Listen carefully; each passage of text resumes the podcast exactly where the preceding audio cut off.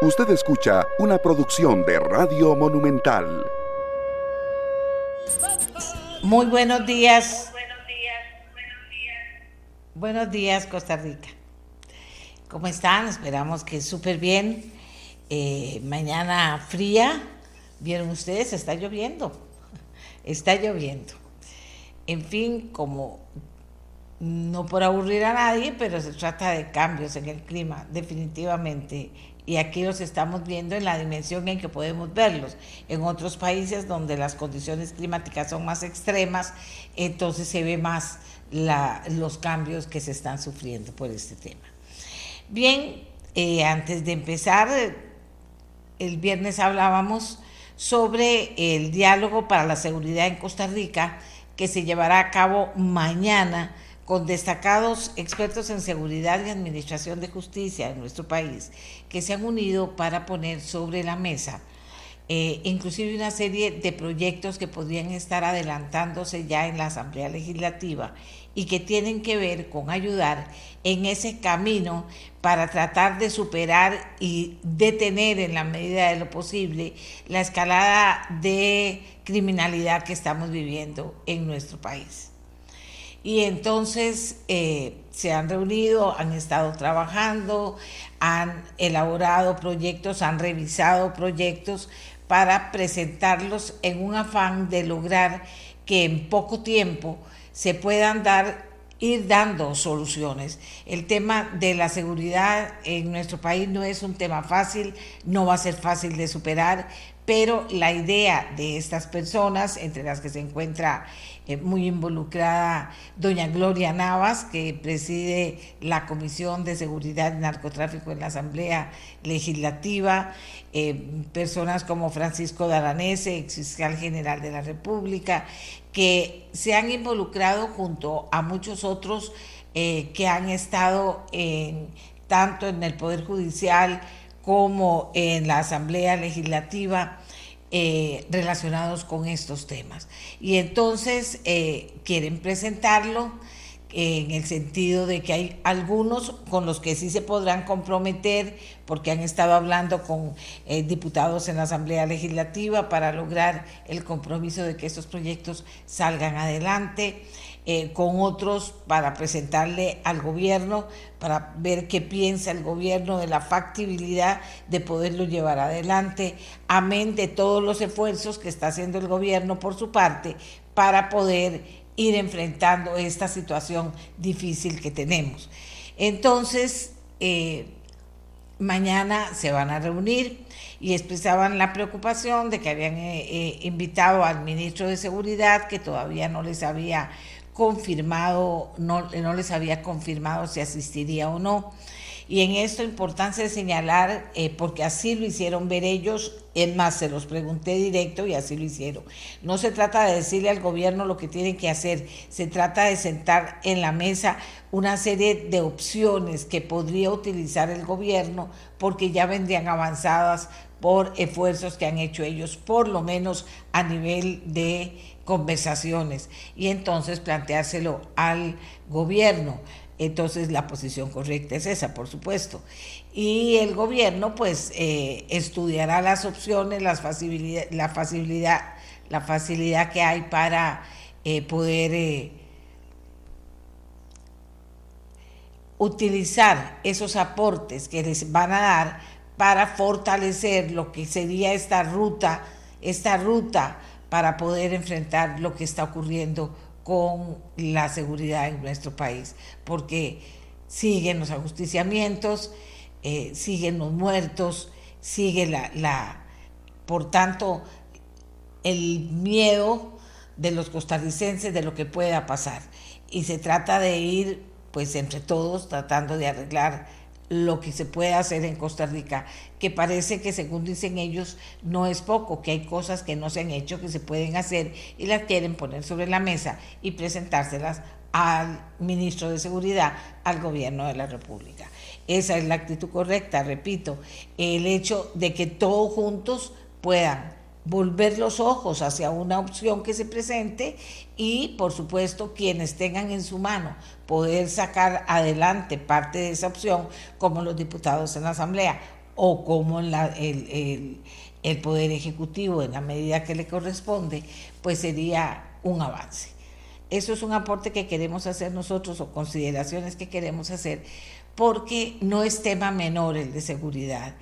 Y la idea, antes de que pudiera rebalsar lo prudente, la idea sería escuchar, atender, presentar sobre la mesa con respeto las opciones y poder caminar, no detenernos, porque no tendría sentido que sobre un tema así tan importante nos, eh, nos detuviéramos en este momento en nuestro país.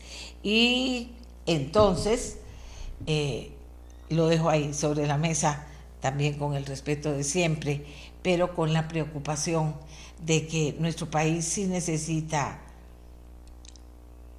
que en los temas en que estamos de acuerdo, trabajemos hiper unidos.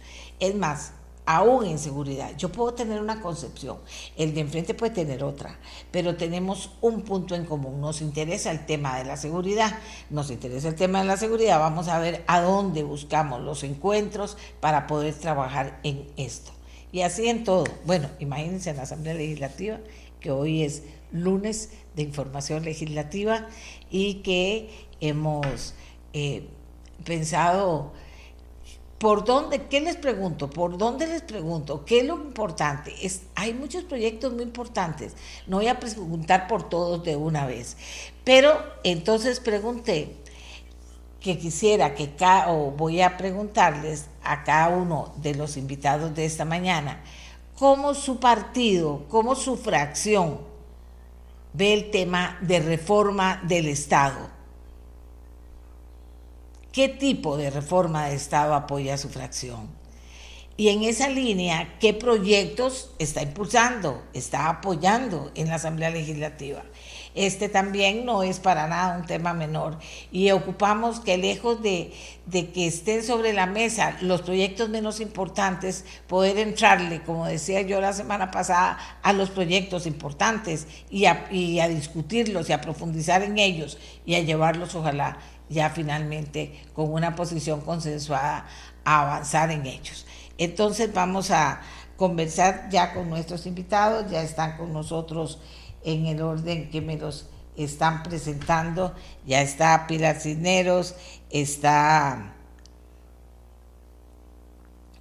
está Olga Morera, está Dani del Partido Liberación Nacional, Rocío Alfaro del Frente Amplio y a la espera de que se nos unan los que nos faltan. Así que comenzamos con Pilar Cineros. Buenos días, Pilar. ¿Qué tipo de reforma del Estado apoya su fracción y, en qué línea, como decía, eh, qué proyectos están impulsando en esa línea? Muy buenos días, doña Amelia. Buenos días para todos. Feliz fin de feliz, ojalá fuera fin de semana. Feliz inicio de semana para todos. Vea, eh, el partido y el gobierno están impulsando eh, una reforma del Estado, ojalá eh, grande, ojalá eficaz y ojalá eficiente. Yo creo que con los años hemos pasado de, de un poder ejecutivo, digamos, ejecutivo, a un poder ejecutivo absolutamente amarrado de manos, eh, con 350 instituciones, mucho más que países como Estados Unidos o Alemania o España, con además de ese montón de instituciones, un montón de órganos desconcentrados y juntas directivas que hacen que eh, tomar acción e implementar esas acciones sea muy difícil. Y además que sea bastante difícil y complicado pedirle cuentas al ministro ¿Por qué? Porque debajo del ministerio hay un montón de órganos que le impiden tomar las decisiones que hay que tomar. Para nadie es un secreto que este es un país sumamente burocrático, lleno de tramitomanía, donde es prácticamente imposible hacer las cosas que hay que hacer. Y el camino está empedrado de buenas intenciones. Por ejemplo, cuando se aprueba la ley para poder expropiar rápidamente, que la tienen un montón de países, por ejemplo, cuando se decreta que es de interés nacional la construcción de una vía como la 32, para, ponerlo de un, e, para poner un ejemplo cualquiera, las expropiaciones aquí toman años, en otros países toman semanas o en el peor de los casos uno o dos meses. ¿Por qué? Porque la ley le facilita pasar, o sea, apropiarse de los terrenos que se necesitan se, se indemniza a los dueños y si algún dueño no está de acuerdo, entonces luego va a tribunales y en tribunales un juez decide si tenía razón el Estado con lo que le pagó o hay que pagarle más o hay que pagarle menos, en fin, lo que se decida. Aquí todo es entrabado, todo es difícil. Y mientras nosotros no simplifiquemos el aparato estatal, no vamos a lograr avanzar al ritmo que el país necesita y requiere. Este gobierno ya envió eh, varios proyectos de ley en ese sentido para reformar el MOP, que ya está listo, ahorita vamos a entrarlo a ver en, en plenario, el del MINAE, que ha costado un poco ponerse de acuerdo, pero ya avanzamos bastante, mi hábitat para, para ver si reformamos todo lo del sector vivienda, este igual ha entrado eh, con mucha resistencia por parte de las fracciones, pero nosotros estamos totalmente dispuestos a dialogar, a conversar, a arreglar lo que haya que arreglar para sacarlo adelante y el sector social. Y recientemente, la semana pasada, el PLP eh, presentó uno, me imagino que ahora se unirá alguien del PLP, eh, para eh, fusionar varios ministerios en el Ministerio de la Producción. Y nosotros creemos que ese es el camino correcto. Por una razón sencilla, este país tiene que caminar, tiene que sacar adelante los proyectos que se necesitan para dar un mejor servicio y para tener mejores servicios públicos. Así que nosotros estamos 100% en ese camino de reforma del Estado, de reformas valientes, de reformas que realmente impliquen un cambio, no de curitas o de cambios pequeñitos que no van a cambiar la situación que tenemos ahora. Muchas gracias. Vamos ahora con Olga Morera del Partido Nueva República. Muy buenos días, Olga. Buenos días, doña Amelia. ¿Cómo está? Buenos días, compañeros, y buenos días a todos los que nos escuchan. Efectivamente, eh, la reforma del Estado es vital en este momento para Costa Rica y Nueva República ve una reforma al Estado eh, que le facilite la vida a la gente.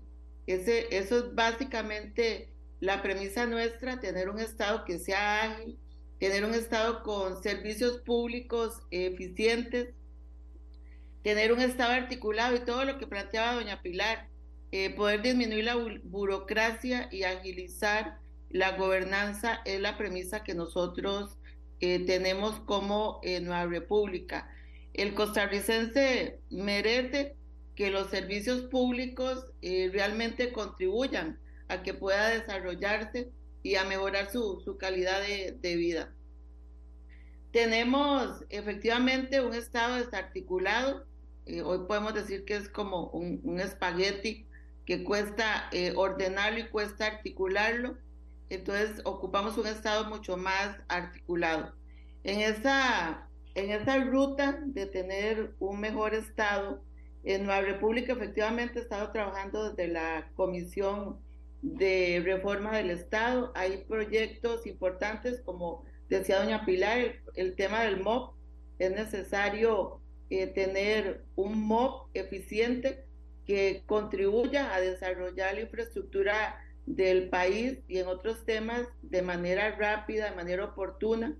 Vemos el estado de las carreteras, vemos la necesidad de una mayor articulación con los gobiernos locales y esa es la expectativa que en ese proyecto el, el, tema de transporte eh, funcione adecuadamente y, el, adecuadamente y el tema también de infraestructura, todo lo que es movilidad e infraestructura. En otros proyectos relevantes, MINAE, que efectivamente lo aprobamos hace unos eh, días, hay que hacer todavía algunas pequeñas reformas que las fracciones consideramos eh, relacionadas con fideicomiso y mejorar algunos elementos, pero el proyecto va, va caminando.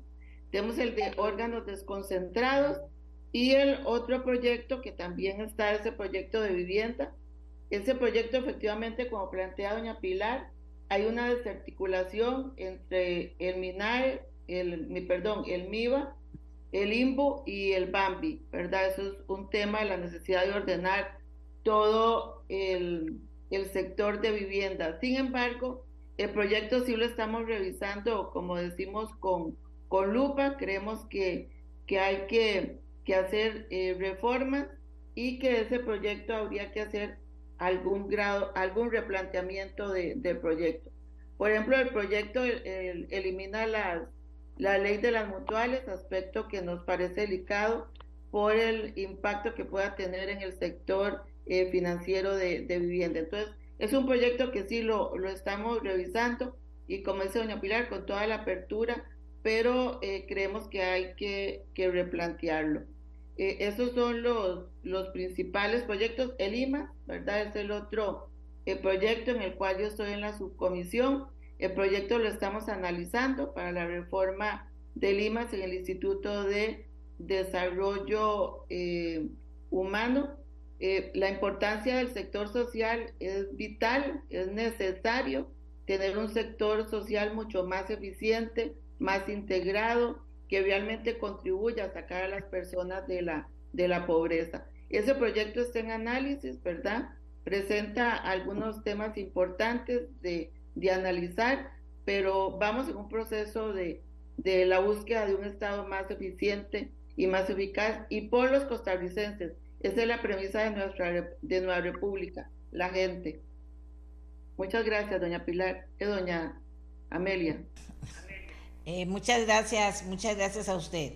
Vamos ahora con Liberación Nacional, con el diputado Dani Vargas. Ustedes también apoyan todo esta, qué tipo de reforma del Estado y están de acuerdo con apoyar todos estos proyectos que se han planteado hasta ahora, Dani.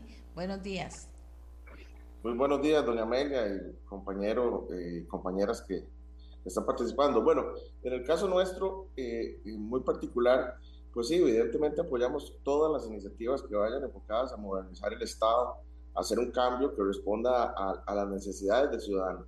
Eh, creemos en parte de lo que se está haciendo, sin embargo, este, esta es una, una parte de reforma al Estado, o sea, reforma al Estado y eso yo, quisiera que, que, los, los que nos escuchan, nos miran y con los compañeros, con todo respeto, no es solo cerrar una institución o reformar una institución, fusionar instituciones, cerrar organizaciones, o sea, esa es una parte importante, pero la idea es buscar un Estado que tenga eh, una mejor gobernanza. Y esa parte, si bien es cierto, ahorita estamos con proyectos como los que han citado los compañeros, eh, es, es apenas el inicio. Yo creo que más adelante tiene que haber alguna serie de, de, propuestas de gran escala. Creo que, que, que la, la, la, la, Asamblea tiene que construir una gobernanza con una visión política a largo plazo, que han sido reformas eh, que históricamente eh, en el pasado se dieron y que hoy estamos disfrutando de ellas, como garantías sociales y algunas otras, este, pensando siempre hacia futuro, eh, no tan cortoplacista. Con esto no quiero desmeritar los, los proyectos que están, por supuesto que es, es una gran iniciativa hacer algunas gestiones, nosotros hemos tenido la mejor voluntad de, de apoyar y, y, en, en, las subcomisiones hemos hecho un trabajo, hemos aportado, hemos construido, creo que ha sido uno de los de los temas este, importantes de esta comisión, pero efectivamente buscamos que sea un Estado compacto en la gobernanza. Esto, quiere decir que realmente el, el, el, el jerarca sea el responsable, porque muchas veces, y eso es cierto, se diluye la responsabilidad. Si bien ah, cuando se dice que es que hay que concentrarlo más o desconcentrarlo, eso es un tema de gestión, pero también es importante que quién es el responsable de las cosas, para bien o para mal, ¿verdad? Este, otra parte importante también es la, descentralización de la gestión. Este país es muy centralista y, y, vaya, vaya, centralista, como se dice popularmente. ¿Por qué razón? Porque a veces eh, la ruralidad tiene una, una realidad distinta a la, a, a la, gran área metropolitana. Y eso es parte de la reforma, cómo que el Estado llegue en las mismas condiciones, con los mismos servicios, para que todo el país tenga la misma calidad. En fin, yo creo eh, que, que, se está haciendo un, gran esfuerzo. Me parece que esta comisión está sacando algunos aspectos importantes, por lo menos poniéndolos en la mesa. Eh, sin embargo, eh, insisto en, la parte de los temas de fondo en cuanto a la gran reforma que llamamos algunos, este, que es ese aspecto de gobernanza y que yo creo que en su momento vamos a tener que empezar a discutir, que son elementos de verdad a largo plazo y no como estamos ahorita, en elementos de reformas eh, para la gestión de los ministerios. Con, un, con esto no digo, como lo dije en el principio, que, que esté desmeritando, ¿no? es, es, una parte. Sin embargo, aspiramos a que pueda haber un debate de mayor altura en cuanto a grandes decisiones que impacten en la gobernanza de aquí a mucho tiempo. Eh, ejemplo de ello es, este, em, y, y, con esto hago el, primer, el, primer, el cierre del primer comentario, es que la Costa Rica de hoy no es la misma de hace 40, 50 años. El pluripartidismo hace pensar que a veces este, qué modelo de, de, Estado queremos en cuanto a si parlamentario, parlamentario, hay que pensar si evolucionamos algo así, este, porque no es lo mismo el manejo de la Asamblea y a veces parte del entrenamiento eh, es, es, que ahora son más fracciones y tenemos que aprender a trabajar en eso.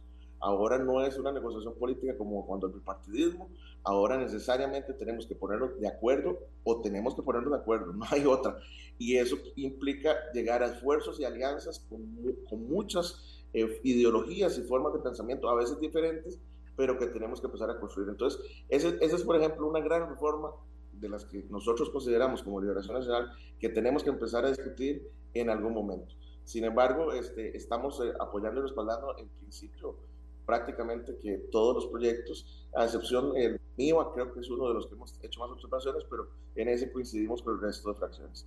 Eh, gracias, eh, doña Amelia. Gracias, muchas gracias, Dani. Rocío Alfaro, del Frente Amplio. Buenos días a todos y todas eh, y a la audiencia.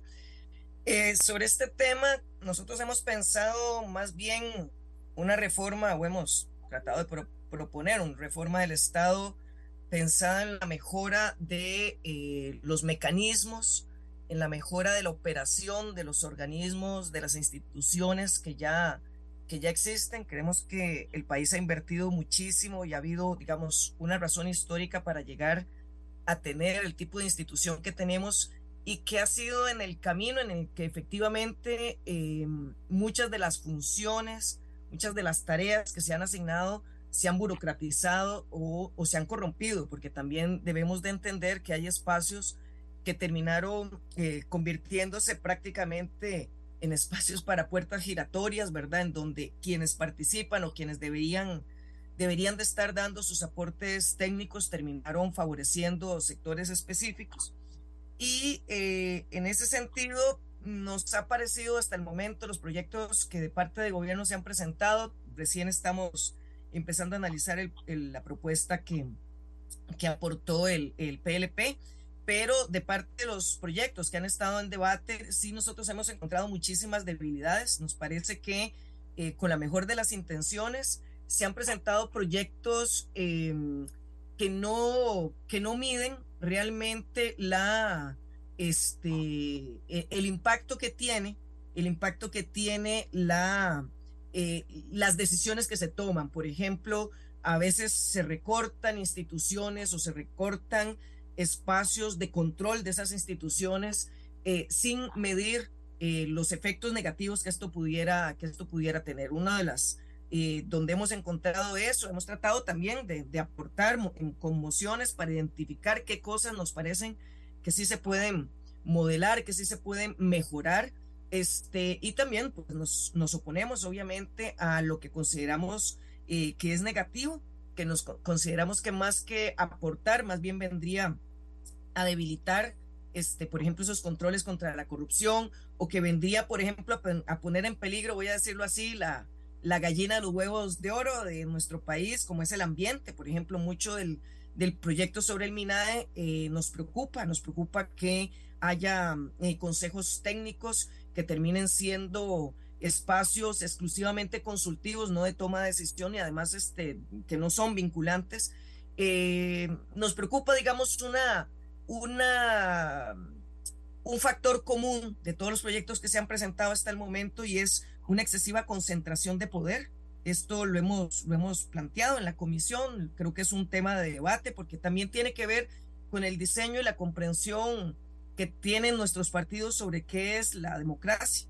Nosotros y nosotras desde el Frente Amplio más bien eh, pensamos en la necesidad de aumentar la participación, porque si pensamos en una economía y en un Estado centrado en las personas, eh, tenemos que permitir que esas personas se expresen de forma organizada, pero que se expresen, eh, que participen de la toma de decisiones. Y este, esto es algo que encontramos un poco un poco ayuno en los, en los proyectos que se han presentado. En cuanto al, al proyecto, por ejemplo, de, de, vivienda, mi hábitat, Eh, creemos que tiene buenas ideas, principalmente eh, tal vez en el tema del, diseño territorial, sin embargo, se obvia, por ejemplo, que esos son los elementos, ¿verdad? Buenas intenciones, pero nos parece que, que están muy inmaduros los proyectos. Eh, se obvia, por ejemplo, la participación municipal. Hay una, hay, hay, hay, una autonomía municipal y hay una necesidad de participar a las municipalidades en estas discusiones y, el proyecto es, es, es, es, bastante omiso, digamos, en esa parte, aunque hay, hay, hay una serie de planteamientos sobre el diseño eh, territorial que están bien, pero en la parte en la que sí este, nosotros no coincidimos es en, en, en la política de vivienda. Nos parece que, que es más bien regresiva respecto de lo que ya nuestro país había venido avanzando. Y este, en ese sentido, pues, pues no, no, no apoyamos y creemos que más bien eh, puede constituir un peligro para la política social eh, en un momento en que nuestro país está empobreciendo en términos generales la población, digamos, están abriendo las brechas entre, eh, entre ricos y pobres, o lo que hemos llamado normalmente, ¿no? El colchón de la clase media se está adelgazando y nos parece que en ese sentido hay que tener políticas, políticas públicas muy robustas. Y en cuanto a, este, a, a qué le apostamos nosotros, como decíamos, eh, sí estamos madurando algunos proyectos, no todos han, han, sido presentados. Además, tenemos que lidiar con algo que mis compañeros y compañeras diputadas mm, eh, posiblemente también confirmen, y es que eh, los proyectos tienen, eh, que son proyectos muy grandes, tienen una limitación reglamentaria, el famoso artículo 80, que nos da muy poco tiempo para el proceso de elaboración, de debate eh, y de mejora de los proyectos en la etapa de comisión. Y pues también nosotros lo que estamos midiendo es que tenemos una gran cantidad de proyectos grandes que en este momento abarcan, digamos, el, el tiempo del debate y que si hay muchos proyectos al mismo tiempo, pues habría menos tiempo todavía para discutirlos. Ahorita estamos como pasando esta primera esta primera camada, diríamos, de proyectos y este, queremos hacer algunas propuestas que están en nuestro plan de gobierno que tienen, como les decía, más que ver con la manera en, la que se articulan distintas instituciones y cómo, por ejemplo, las podemos descentralizar, pero en el sentido de unidades regionales. Por ejemplo, estoy pensando en las unidades regionales para desarrollo, que tiene que ver con un sistema nacional de productividad e inclusión, en donde muchos muchos ministerios, muchas instituciones públicas que ya están funcionando, más bien se creen las, los espacios y la metodología para poderse articular eficientemente, porque lo que nos parece que más golpea a nuestro país no es tanto la existencia de gran cantidad de instituciones que puntualmente eh, trabajen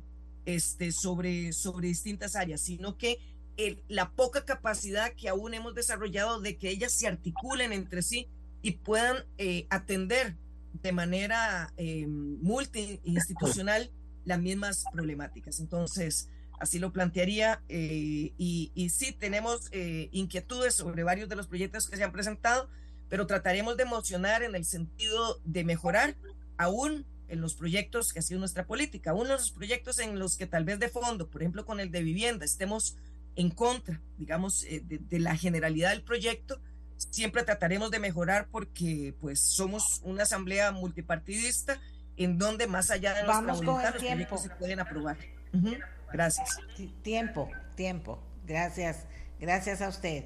Eh, seguimos con las participaciones recordándoles que sí, que el tiempo para nosotros es súper importante para poder eh, eh, cumplir con todos de manera lo más igualitaria posible. Eh, vamos con Daniela Rojas, jefa de fracción del Partido Unidad Social Cristiana. Adelante, Daniela. Buenos días, doña Amelia. Buenos días a las compañeras y al compañero Dani, así como a toda su audiencia. Eh, bueno, esta semana hay, varios temas importantes para la fracción, pero puntualmente con, el, con los proyectos de reforma del Estado, doña Amelia. Desde la fracción hemos estado apoyando y vamos a seguir apoyando todo proyecto que haga cambios estructurales verdaderos eh, para lograr que el Estado sea un Estado más eficiente y más ordenado. Sin embargo, no estamos coincidiendo con la visión de la concentración de poder que estos proyectos de reforma del Estado están, están buscando. Eh, el espíritu de las propuestas presentadas son, son buenas, pero elaboradas sin criterios técnicos eh, y, mal, y mal elaboradas. Por ejemplo, el proyecto de vivienda, que es un proyecto en el que la fracción se pronunció en contra, en el proyecto así como está, no en la reforma del Estado. Eh, como fracción estamos haciendo algunas mesas de trabajo, tuvimos una, una conversación muy provechosa con la señora ministra para darle nuestro punto de vista y entonces tratar de alguna manera que esa visión se vea ahí representada porque eh, nos parece que está, mm, para empezar, es un proyecto inconstitucional porque eh, elimina el Bambi de una manera que, que no lo puede hacer, es, es, un banco, hay que liquidarlo, no se puede hacer de la manera que el proyecto lo plantea, pero además para la fracción de la unidad creadora del bono de la vivienda, es muy preocupante un proyecto eh, que elimine la palabra eh, bono y que esa sea la justificación para decir no, no se elimina porque creamos un subsidio. Bueno, no, no está claro en ese proyecto de ley el tema de social para nosotros es, es muy, muy importante. Eh, parece que lo que se está haciendo es concentración de poder en los ministerios y eso finalmente para nosotros es una curita, porque no va a venir a resolver los problemas y nuestra preocupación no es puntualmente por este gobierno, sino que cada cuatro años que cambian las administraciones, las políticas que se tomen desde estos ministerios van a ser sin ningún sustento técnico, sino meramente eh, político, y la decisión va a ser eh, de acuerdo a la visión del ministro de turno y eso nos puede crear una gran inseguridad jurídica. Nosotros consideramos oportuno una reforma al sistema eléctrico nacional y eso lo estamos trabajando desde la Comisión de Reforma eh, o de la Comisión de Energía donde hay un proyecto de ley eh, que va caminando y que ahí, em, y, que ahí le estamos eh, dando los elementos necesarios que nos parecen, tomando en cuenta la visión de todas las fracciones que son importantes para el desarrollo económico eh, del país. Vamos a seguir apoyando todos los proyectos em, que vengan, doña Amelia, aportando nuestras ideas. Sin embargo, como bien lo indicaba la compañera eh, Alfaro por el tema del tiempo que tenemos en las comisiones y los proyectos ya presentados, lo que nosotros podemos hacer es aportes a los proyectos que ya están, porque la presentación de proyectos nuevos desde cero lo que hace es que las comisiones no puedan trabajar por la limitante de tiempo que tenemos. Muchas gracias a Daniela Rojas. Repito que por favor hay gente que toma más tiempo, bastante más de la cuenta y entonces eso crea una irregularidad en cuanto al manejo de los tiempos. Vamos con don Eli Feinsack. Don Eli, su tema. Adelante. Bueno, creo que en este programa hasta el momento están más o menos puestas las cartas sobre la mesa, don Eli. ¿Ustedes qué piensan?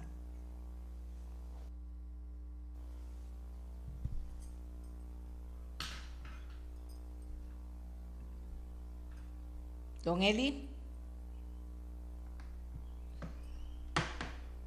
Los diputados y a toda la audiencia. Eh, bueno, definitivamente eh, para el Partido Liberal Progresista el tema de la reforma del Estado es, un tema central, así lo planteamos durante la campaña y así nos hemos eh, también conducido a, lo largo de estos nueve meses en la Asamblea Legislativa. Yo como presidente de la Comisión de Reforma del Estado me he ocupado de impulsar el avance de los proyectos. Eh, ciertamente de ningún proyecto cuando entra es perfecto o satisfactorio para todas las partes, pero hemos hecho el trabajo de mejorarlos, de, emocionarlos, de presentar textos sustitutivos para, para permitir el avance. La Comisión de Reforma del Estado ya ha dictaminado cuatro proyectos eh, y en este momento tenemos también en, en, agenda tres más y pronto un cuarto más. Eh, nosotros como fracción hemos presentado varios proyectos de reforma del Estado. Eh, recientemente presenté yo uno de la creación del Ministerio de Desarrollo Económico y Competitividad, que fusiona los ministerios de Hacienda, Planificación y la parte de política económica de, del MEIC eh, otro proyecto de creación del, Ministerio de la Producción eh, que fusiona eh, las diferentes entidades que lidian con diferentes subsectores del sector productivo, como el Ministerio de Agricultura y Ganadería, la parte de industria y comercio del MEI, todo lo que tiene que ver con pymes, Incopesca y la Dirección de Energía del MINAE en un solo ministerio para que rija el sector productivo. Em, también otros compañeros han, presentado, por ejemplo, un proyecto de ley de cierre del CNP y conversión del, del programa de abastecimiento institucional en un programa eh, o en una promotora del comercio agrícola para ayudar a los agricultores eh, con, un, con, un, esquema similar al, al de Procomer, eh, pero dedicado específicamente al tema agrícola. tenemos un proyecto presentado para la reforma integral de la ley de ARECEP, cambiando por, por completo el, el, concepto de la regulación de los servicios públicos eh, para que se centre en, la, en, las necesidades de los, de los ciudadanos, eh, para que el modelo de regulación al costo, que se ha convertido regulación a cualquier costo, eh, eso deje de ser el, el modelo primordial de regulación y se utilicen otras metodologías que, beneficien más al usuario de los servicios públicos. Eh, de manera que hemos presentado una serie de proyectos importantes, eh, gruesos, que, que, significan transformaciones importantes. También desde las diferentes comisiones, por ejemplo, en la Comisión de Energía, que está la compañera eh, Katia Cambronero, que la preside la diputada Daniela Rojas, Katia ha tenido un, papel muy activo en poder llevar adelante esa reforma junto con los demás compañeros diputados, ¿verdad? Eh, la semana antepasada, la semana pasada tuvimos una, eh, una conferencia con, con, una conferencista internacional que trajimos eh, nosotros en el PLP para hablar de la, de la, reforma del sector energético. en la Comisión de Agricultura, que está el proyecto del gobierno para, para la transformación del Ministerio de Agricultura y Ganadería, también la diputada Katia Cambronero ha asumido un papel eh, protagónico en, en, eh, en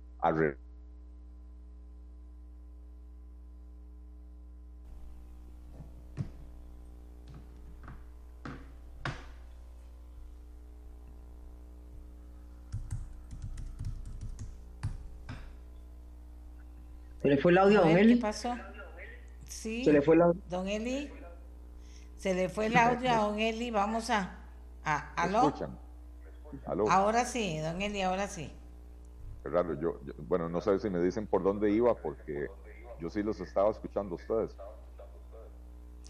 No, no, eh, estaba hablando más bien de que, de que Katia Cambronero ha tenido una participación muy activa en todo lo que es energía, o sea, no fue mucho rato el que se fue. Ok bueno, sí, en, energía y también decía en el proyecto de transformación del, Ministerio de Agricultura y Ganadería, eh, que, está en la, en la Comisión de, de, Asuntos Agropecuarios, donde ella también ha, ha, trabajado muy de cerca con el ministro para buscar mejorar ese proyecto de ley, porque el texto original eh, tenía pues algunas debilidades importantes. De manera que nuestra, nuestra actitud ha sido la de colaborar con los proyectos de los demás compañeros e impulsar también nuestros propios proyectos de reforma administrativa del Estado.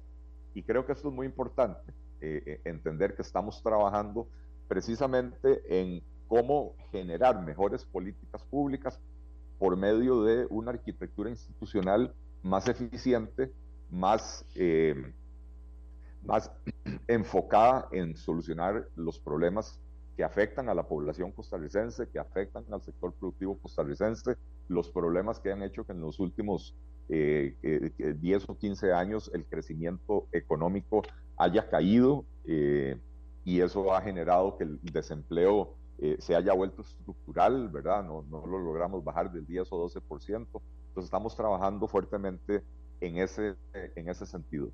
Eh, el compañero Dani Vargas eh, hablaba de otros tipos de, otros tipos de reformas de Estado que también son importantes. Eh, la reforma política que tiene que ver con la forma de elegir a los diputados, con si queremos seguir con un sistema presidencialista o, o migramos a un sistema parlamentario. en la Comisión de Reforma del Estado, de momento hemos preferido concentrarnos en la reforma administrativa, es decir, en reorganizar los ministerios y las diferentes instituciones para mejorar la política pública eh, porque esas otras discusiones, si bien yo coincido, son importantísimas, implicaría discusiones y discusiones de meses y años, eh, donde es muchísimo más difícil encontrar acuerdos, eh, y yo no, no quisiera que bajo mi presidencia la Comisión de Reforma del Estado se convierta en una comisión como todas las que ha habido en el pasado, ¿verdad? Que al final hacen análisis, recomiendan una o dos cosas, pero no dictaminan ningún proyecto de ley y por lo tanto no, no producen ningún resultado tangible. Eh, así que, la reforma administrativa, insisto, es un tema central para el Partido Liberal Progresista y creo que como fracción somos los que hemos estado eh, eh, impulsando de manera más proactiva no solo nuestros propios proyectos, sino también los proyectos que ha presentado el gobierno y los proyectos que, que han presentado o estamos trabajando con, con, diputados de todas las fracciones. Muchas gracias, don Eddie. Bueno, hay, hay mucho, mucho que discutir y muchos consensos que lograr, pero hay mucho tema sobre la mesa en esto de reforma, en esto de reforma del Estado. Eh, ahora vamos a, tocar el tema de control político porque es la segunda semana que lo pongo sobre la mesa porque toda la gente me pregunta, ¿cómo es esto del control político? ¿Y por qué un día hablan de una cosa y otros días dejan de hablar de otras? ¿Y por qué le hacen más, le dan más importancia a una que a otra? Entonces dije, bueno, vamos a preguntarle a los diputados en su lista de prioridades en el tema de control político, ¿qué va a presentar esta semana su fracción en la discusión de plenario? Pilar Cineros. Eh, muchas gracias, doña Amelia. No, nada más yo me voy a referir muy brevemente al tema anterior, porque yo no sé cuál es el problema de concentrar el poder eh, en los ministros en el área que corresponde. Es decir, para eso son los ministros. Si hay una ministra de vivienda, el ministro de vivienda debería tener la rectoría sobre ese sector. Si hay un ministro del ambiente, el ministro del ambiente debería tener la rectoría. Por una razón muy sencilla, usted le da a esa persona la responsabilidad y entonces le puede exigir a esa persona los resultados. Entonces yo no tengo idea cuál es el problema. Así funciona en todos los países del mundo. El ministro de Salud tiene a su cargo la cartera de salud y se responsabiliza sobre eso. Así que yo no veo ningún problema en eso. Me preocupa que digan que eh, no tiene ningún sustento técnico. Eso es absolutamente falso. Me preocupa también que digan, ah, es que los proyectos no llegan perfectos. Bueno, eh, entonces cerremos la Asamblea Legislativa. Es decir, en la Asamblea Legislativa es donde se mejoran, se perfeccionan, se analizan, se estudian los proyectos de ley para que salgan lo mejor posible. El Ejecutivo pone sobre la mesa sus inquietudes y de hecho yo creo que todos los compañeros reconocen que este Poder Ejecutivo ha puesto sobre la mesa ese tema candente de cómo reformamos el Estado para hacerlo más eficaz, más eficiente, más barato y con mejores servicios para los ciudadanos. Eso no quiere decir que los proyectos lleguen perfectos. El Congreso de la República es el que tiene eh, el deber, la obligación y el mandato constitucional para que esos proyectos de ley se mejoren, se perfeccionen, se complementen y salgan lo mejor posible. Así que por ese lado yo no tengo ninguna inquietud. Ahora sí, al grano. Em, vamos a tocar un tema que ya don Eli lo acaba de tocar eh, muy rápidamente, que es eh, ARECEP y todos los órganos que supuestamente fueron creados para proteger al consumidor. Resulta que son organismos carísimos, con salarios altísimos, y yo tengo mis serias dudas si realmente están protegiendo al consumidor. Por ejemplo, parece increíble que la semana pasada Recope le pusiera una demanda a Arecep para que no aplicara el último aumento en los combustibles que declaró Arecep. Y Recope le demuestra que no es necesario ese aumento y que debe quitar ese aumento. Entonces yo me pregunto si realmente estos organismos están jugando en favor del consumidor. Como les digo, son organismos carísimos, con salarios carísimos, y yo he sido testigo por ejemplo, de muchos aumentos que le han puesto al transporte público sin que los transportistas merezcan esos aumentos. Entonces yo creo que ha llegado la hora de poner bajo la lupa a estas organizaciones, realmente sirven, no sirven, en cuánto contribuyen a proteger los derechos de los consumidores y si realmente están del lado de los consumidores. Y eso es lo que voy a tratar en el control político de esta semana. Muy bien. Vamos con doña Olga Morera de Nueva República. Nueva República tiene temas sobre, para esta semana de control político, doña Olga. Eh, sí, doña Amelia, muchas gracias. En nosotros, el control político, en, las reuniones de fracción, todos los días lunes, eh, definimos eh, los ejes que vamos a tratar, que se relacionan con diferentes temas, proyectos de ley que nosotros tenemos ya también puestos en la Asamblea Legislativa relacionados con temas económicos, con temas sociales y algunos otros proyectos también relacionados con situaciones del país, como temas de seguridad, por ejemplo, que es un tema muy, muy importante para nosotros, y otros temas de interés. Pero básicamente los días lunes es el día que en la República, de manera eh, integrada, los siete diputados definimos el control político del día miércoles sobre estos ejes que le comenté. Gracias. Eh, vamos con el Partido Liberación Nacional y con don Dani Vargas. Adelante. Sí, gracias, doña Amelia. Eh, bueno, efectivamente, eh, nosotros como partido, pues como fracción, no somos una fracción, evidentemente, con, con, un solo jefe, en el sentido que, que hay, que, que, alguien nos imponga un tema. Realmente nosotros en la fracción tenemos un espacio de discusión, los días lunes que nos reunimos y definimos una agenda este, en función de los temas. Recordemos que todos los días hay espacio de control político para cada uno de los, de los compañeros y compañeras diputados. Sin embargo, eh, vamos definiendo por semana algún tema que tenga un, eje común para los 19. En este caso, para el día miércoles, y, y bueno, igual podemos utilizar algunos otros días si así bien lo tienen los compañeros. En este caso, para esta semana hemos eh, estudiado y analizado un tema que es el costo de vida. Creemos que ya es, insostenible y lo venimos señalando eh, hace tiempo, pero queremos eh, hablar esta semana en control político del tema de costo de vida. Ya es, un tema que está rebasando la realidad de muchas familias costarricenses.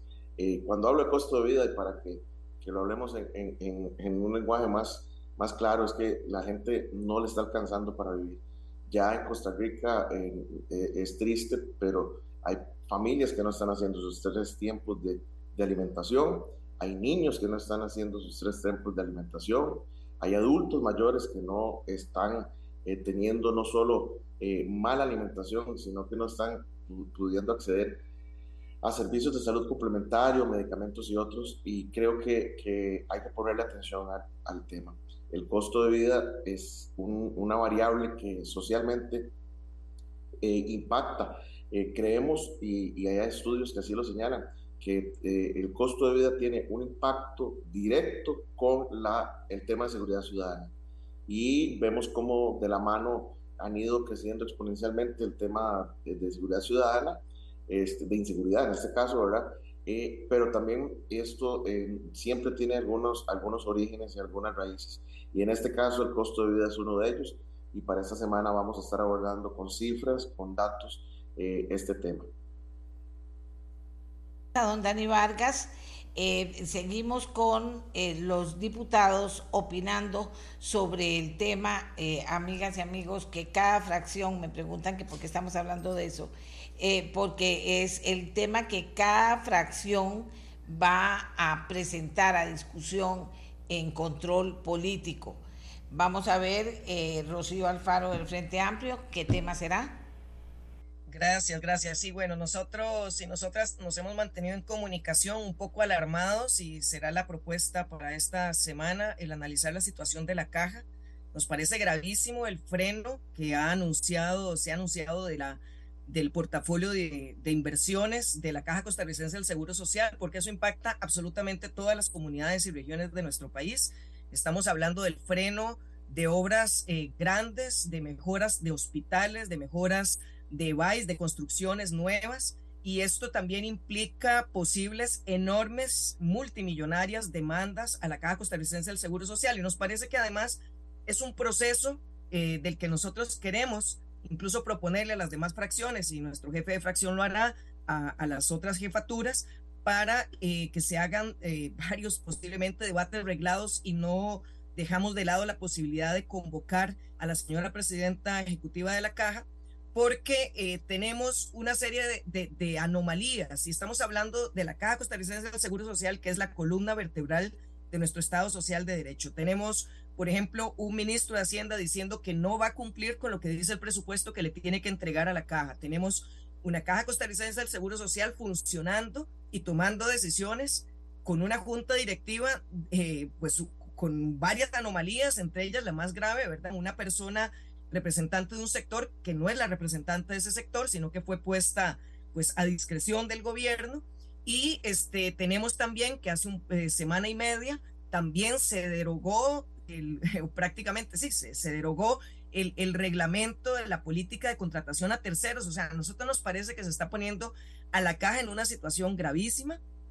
Es un tema que, que que no es de los trabajadores, que a veces cuando uno dice caja creen que uno está hablando de los empleados, no estamos hablando de las personas aseguradas y estamos hablando incluso de las políticas que puede desarrollar la caja para que la población que se encuentra excluida se, se, incluya. Pero estamos hablando también de, de, que no se ha atendido adecuadamente el problema, la crisis de especialistas que se está dando. Estamos en una situación en donde llevamos más de 250 especialistas que han renunciado en los últimos meses y cada vez que renuncia un especialista significa que a la persona usuaria que está esperando una cita, un diagnóstico o un procedimiento quirúrgico, esa espera se le alargan más meses, más meses, más meses cada vez que estos especialistas se van y la caja no está resolviendo. Pero lo principal nos parece que se, se puede estar llevando a una situación caótica, una presidencia ejecutiva que no quiere cobrar, porque así lo dijo en la Comisión de Ingreso y Gasto, ellos no le van a cobrar al Estado la deuda millonaria que tienen hasta que según ella se ordene la casa. Pero ¿cómo se va a ordenar la casa si lo primero que hacen es cerrar el portafolio de inversiones y exponer a la caja precisamente a, eh, a demandas multimillonarias, pero también a que, las, a que las poblaciones que están esperando la mejora de obras para poder ser atendidos en sus regiones, en sus EBAIS, en sus clínicas, este, pues se quedan en el aire esperando estas mejoras. Nos parece que no hay ningún sustento real sobre estas decisiones más que la intención de eh, debilitar a la caja y este es un tema que vamos a poner en, en la mesa. Es prioritario para, para todas las diputaciones del Frente Amplio, pero sabemos que también otras fracciones tienen preocupaciones similares y queremos proponerlo en jefaturas de fracción para que este, se haga un debate reglado y se traiga a la señora presidenta eh, de la caja, el presidente ejecutivo de la caja, a dar explicaciones sobre esta seguidilla de comportamientos que nos está dejando en una situación explosiva. Gracias. Gracias. Eh, Daniela Rojas, Partido Unidad Social Cristiana. Gracias, doña Amelia. Bueno, esta semana em, en control político tenemos dos temas importantes. El primero es este que surgió a raíz de la decisión de la Caja Costarricense o de la Junta Directiva de la Caja Costarricense del Seguro Social del cierre de portafolio de inversión. Nosotros de manera inmediata enviamos una nota a la señora presidenta ejecutiva de la caja para que nos dé las explicaciones del caso, para que nos dé todas las justificaciones de por qué el cierre de este portafolio, para que nos entregue además los estudios técnicos que demuestran que es necesario. Nosotros conocemos que la caja ha estado en una situación financiera eh, complicada eh, y por eso es que hemos impulsado la formalización de los sectores y sobre todo el apoyo a los trabajadores independientes para buscar que la caja pueda recolectar más. Estamos presentando una, eh, una moción para que la señora eh, presidenta ejecutiva se presente ante la Comisión de infraestructura. Y bueno, este será un tema importante para nosotros esta semana, que desde el día viernes estamos trabajando pero ligado a ese sector informal y de trabajadores independientes y de emprendedores que decía que nosotros hemos apoyado y buscado la manera que se acerquen a la caja de la formalización, doña Amelia. Esta semana la fracción Unidad tiene una semana que le hemos llamado la Semana del Emprendimiento y el Empleo que estamos promoviendo y todos los días vamos a tener una actividad distinta con respecto a este tema. Hoy vamos a tener una conferencia de prensa donde vamos a anunciar dos proyectos de ley para apoyar a los emprendedores y además impulsar el empleo en el país que tienen que ver también con la formalización que hablaba ante la Caja Costarricense del Seguro Social y facilitarla. Estos proyectos se suman a 10 iniciativas que tenemos en la fracción en esta línea. Además, como parte de las actividades, el día de mañana tenemos una feria de emprendedores eh, con representación de todas las provincias, donde va a haber un foro eh, que va a apoyar a estos emprendedores, donde van a haber especialistas, asesores financieros, expertos en inteligencia artificial y demás, para capacitar a todas las personas que van a estar ahí. Y el miércoles tenemos una mesa de trabajo con los diferentes sectores del país, tanto públicos como privados, que eh, apoyan o que buscan y hacen iniciativas para la promoción y la generación de empleo. Eh, y bueno, esa mesa de trabajo va a ser todo el día miércoles y vamos a estar en el control político entonces también anunciando cuál es el resultado de este, de este encuentro, una semana que esperamos que se mantenga durante el resto eh, de, de, la legislatura, todos los años serán las mismas fechas para eh, apoyar la formalidad del emprendimiento y la generación eh, de empleo. Así que esta semana estaremos anunciando los resultados de esta iniciativa. Muchas gracias a Daniela Rojas. Don Eli Feinsack nos cierra esta semana con contándonos qué va a plantear en control político el liberal progresista. Sí, doña Amelia. Bueno, hay, hay, varios temas que nos preocupan y nosotros esta semana eh, únicamente tenemos a un diputado con control político, aparte del control político del miércoles. Así que en la reunión de hoy eh, definiremos eh, cómo, cómo proceder y cómo avanzar. Un, un, tema que ya habíamos tocado en el pasado, que no se ha resuelto, es el tema del atraso de DECRA en la atención del de las personas con vehículos cuyas placas eh, tenían que tener la revisión vehicular en los meses de enero, febrero y marzo. Se abrió un chat eh, para que las personas pudieran pedir sus citas. Ese chat pues, prácticamente no lo atienden, ¿verdad? Eh, envían un mensaje al usuario diciéndole en los próximos días lo llamaremos desde tal número, la llamada nunca sucede, por lo menos mi experiencia personal es que ahí tengo 12 eh, días esperando, 13 días esperando y, eso no ha sucedido. Eh, tenemos el, tema de la caja, la suspensión de obras, eh, que también nos, nos preocupa muchísimo, lo, estamos analizando. El fin de semana, el sábado, el diputado Diego Vargas tuvo una reunión con, con algunos funcionarios de la caja y del fideicomiso. La diputada Joana Obando el viernes hizo lo mismo. Entonces hemos estado recabando información eh, para, para, tratar de entender la situación eh, y, eh, nos preocupa que la decisión haya sido a rajatabla y que esto pueda tener costos importantes en indemnizaciones de contratos que ya estaban en curso y entonces ese es otro tema. Y, y, por último, un tema que, que me parece que es vital y es la cascada de instituciones que se están abusando del, del portillo que tiene la ley de empleo público para salirse por completo. Instituciones que sin ninguna vergüenza declaran que todos sus funcionarios, incluyendo eh, eh, de, todo, todo, desde choferes, y consejeros y secretarias hasta abogados y profesionales que hacen la misma labor en diferentes instituciones, que, declaran que todos sus funcionarios son exclusivos y, excluyentes y que son eh, esenciales para la función asignada eh, por ley o por constitución a esas instituciones y por, lo tanto se salen de la aplicación de la, de la ley de empleo público, nos parece que se envía una pésima señal, eh, se hace que la ley de empleo público pues no, no vaya a tener el efecto que se pretendía eh, e insisto, nos parece que esto lo hacen abusando, abusando de, de, la potestad que se dejó, básicamente porque la sala cuarta así lo, así exigió, eh, la potestad de decir aquellas funciones que son específicas de una institución, exclusivas y excluyentes, eh, eh, que, no las hace nadie más, vamos a decir, un magistrado del Poder Judicial. Eso no existe en ninguna otra parte y, y, atienden la esencia de la razón de ser del Poder Judicial, ¿verdad?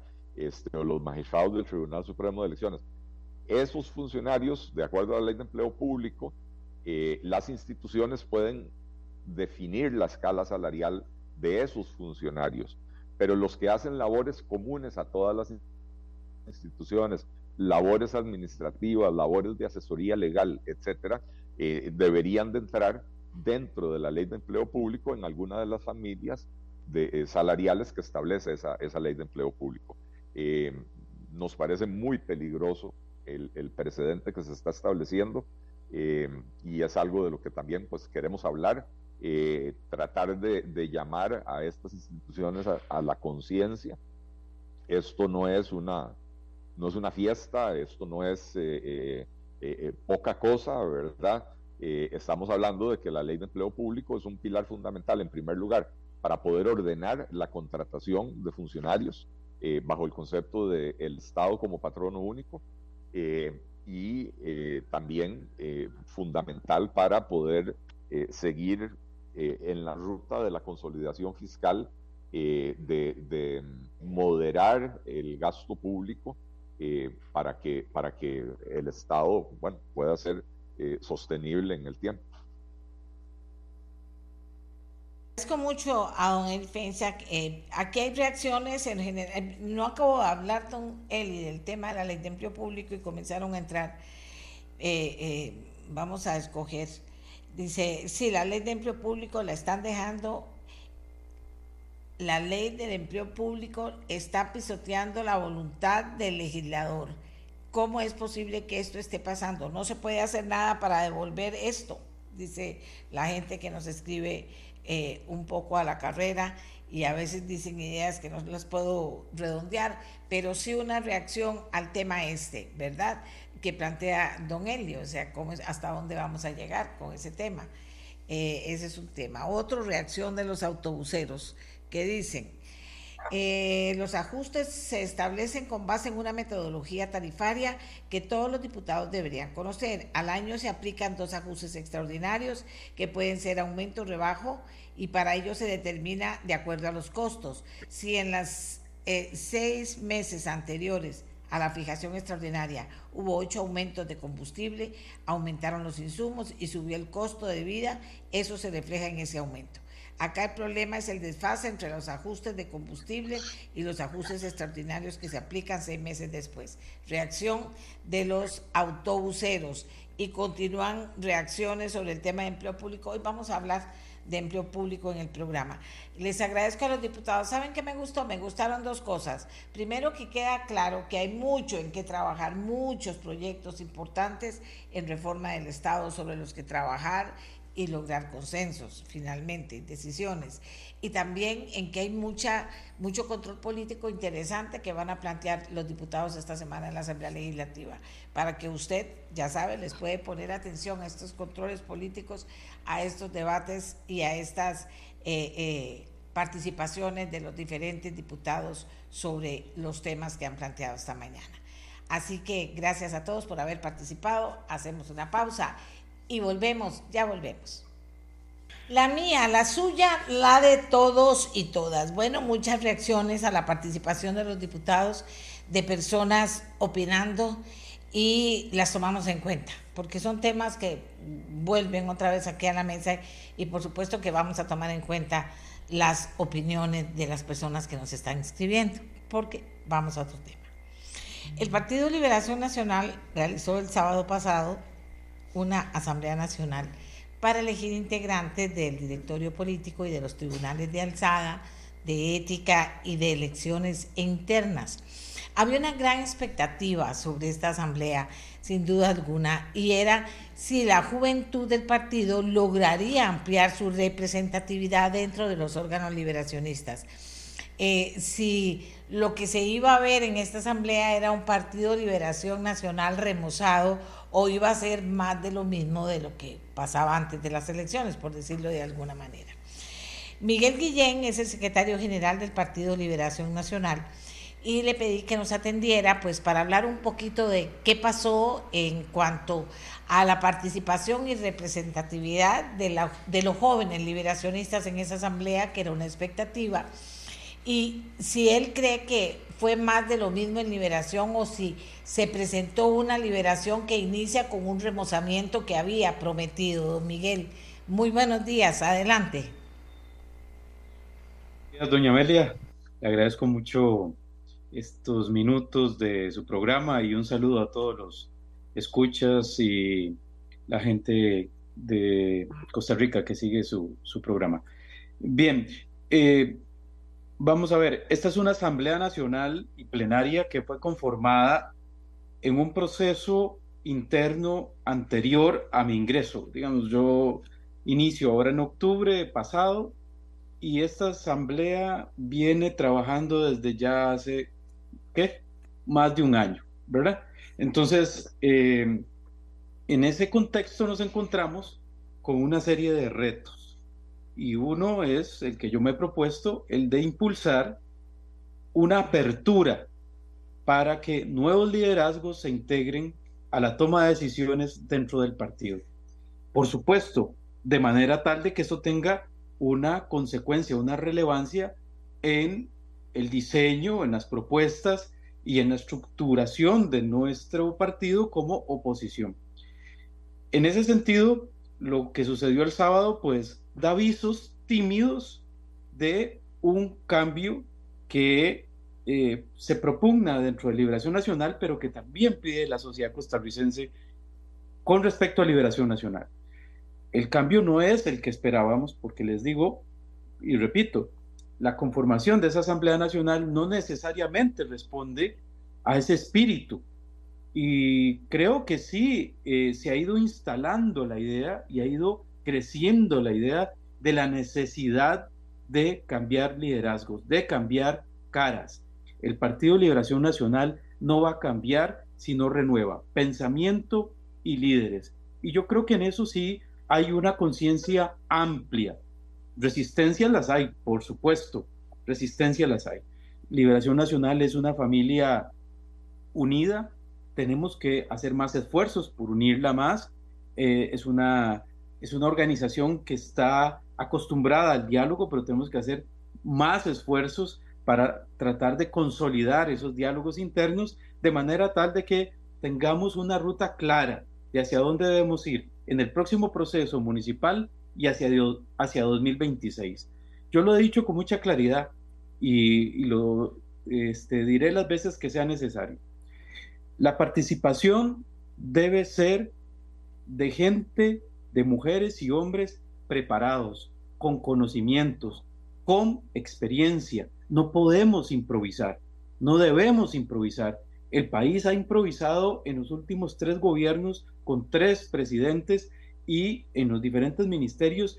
Y aquí estamos con una situación social muy difícil, con una situación económica bastante grave, donde hemos venido acumulando una serie de efectos de diferentes crisis desde 2008, que fue eh, ese, ese crack, ese, ese, esa crisis financiera tan profunda que vivió el mundo. Y bueno, vino la pandemia, ahora tenemos la invasión rusa a Ucrania y sus consecuencias. Así que eh, no hemos tenido un plan de protección para los sectores más vulnerables que contengan los efectos que han tenido estas diferentes crisis en educación, en seguridad social, en salud, en trabajo y en la economía.